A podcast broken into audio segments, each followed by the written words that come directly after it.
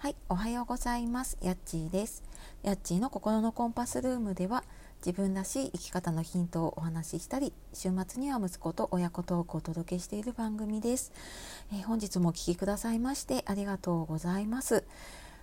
週の後半に入ってきましたが、えー皆様いかがお過ごしでしょうか？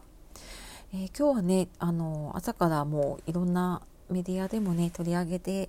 られていたり、まあ、あのラジオでもねいろんな方が話されているんですけれども、えー私もね今日はあのやっぱり大切な日だと思うのでねあの3.11のあの日からね10年っていうことで、えー私もちょっと振り返りながらねお話をしていこうと思います。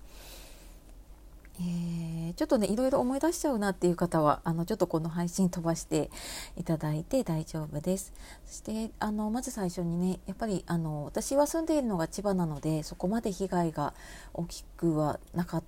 たのでね本当にあの大きな被害に遭われた方々いやそしてねあの亡くなられた方やそのご家族の方に本当に心からご冥福をお祈り申し上げます。えー何もね、あのできることはないんですけれども、まあ、ちょっとこんなね思いを伝えられたらと思います。そしてなんかあの日のこと10年前のことをねなんか日頃はそこまで思い出すことはないんですけれどもやっぱりねなんか10年っていう節目っていうこともあって私もちょっと改めてね振り返ってみました。で当時10年前は、えー今ね息子が10歳なので、えー0歳でちょうど私育休中でした。でまあ復帰がもうちょっとっていう時だったんだけれどもでその時にちょうどママ友と外出をしていてで帰り帰ろうって言って電車を待っている駅のホームにいました。でそしたらなんか突然すっごいガタガタガタっていう音がしだしたんですね。でなんかこう最初はトラックが通ったとかね なんかそんな感じの音なのかなっていうのだったんだけれどもだんだんこう聞いたことのないもうガタガタガタガタっていうものすごい音になってきてでそれと同時にものすごいホームが揺れるんですね。で私あのベビーカー持ってたのでね子供が乗っているでもとにかくこれを守らなくちゃみたいな感じでなんか必死に座ってねあのその場にいたのをすごい思い出しました。でそこから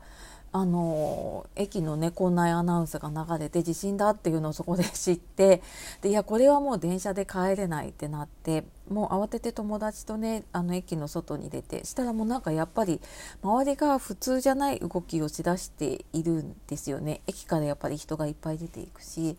でもうとにかくあの家に帰ろうと思って、えまだねタクシー止まってたのでねひとまずもうタクシー乗ろうって言ってタクシーに乗ってで、まあ、そこからね家に向かってる途中にもまだまだ余震があったりとかねすごく怖かったです。でなんか、まあ、それよりもねやっぱり家に帰ってテレビをつけた時に、まあ、今でもなんかね思い出しますね。あのなんかテレビから流れてくる光景に本当になんか言葉を失ったというかねうんとなんか現実じゃないみたいなそんななんか映像を見てもうななんか悲しいとか怖いとかっていうよりももうなんかこう思考停止しちゃうようなすごい怖さがあったなっていうのをね覚えています。でその後もやっぱりねあのいろんなものが足りなくなったりとかね計画停電があったりとかうーんなんかそれまでね行けてた場所とかもほぼ閉鎖されてで本当になんかうーん育休中だったのもあってね しばらく家にいたなっていうのを思い出しました。でであのきっと私これ普通に仕事に行っていたら1時間ぐらい通勤か電車通勤していたので、まあ、あの確実に帰宅難民になっていたなって思うしきっと保育園にもね迎えに行けず子供も保育園にいたんだろうななんていうのをねちょっと思い出したりして、まあ、それからねやっぱりうーんなんかいろんな家族との連絡だったりとかあと働き方っていうのもねちょっと考え直したような気がします。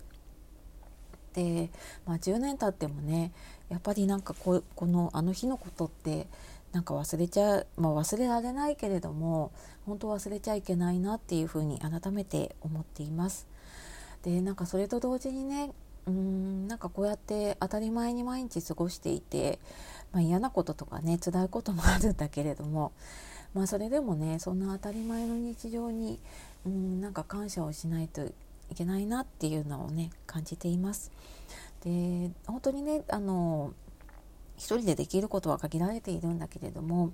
まあ、被災地の、ね、方々の願いだったりとかそういうのをね次の世代に、まあ、自分の子供とかにもね伝えていけたらいいなっていうふうに思います。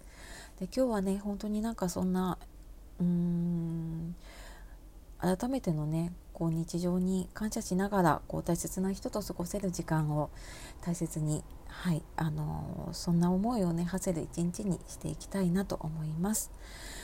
はい、えー、今日はちょっとそんな思いを話させていただきましたが最後まで聞いてくださってありがとうございました。では素敵な一日をお過ごしください、えー、やっちがお届けしました。さようならまたね